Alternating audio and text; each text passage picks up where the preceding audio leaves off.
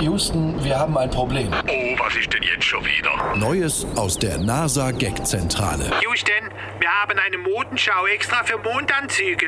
Haben wir nicht gesagt, ihr dürft das Funkgerät nur noch nüchtern einschalten? Nee, wirklich, für die kommende Artemis Mondmission 3 gibt's jetzt eine Modenschau extra für Raumanzüge. Wieso denn das? Naja, weil bei der Mondmission vielleicht auch Mädler mitmachen und so. Hoffentlich gibt's keinen Stress, wenn alles gleiche Outfit anhaben.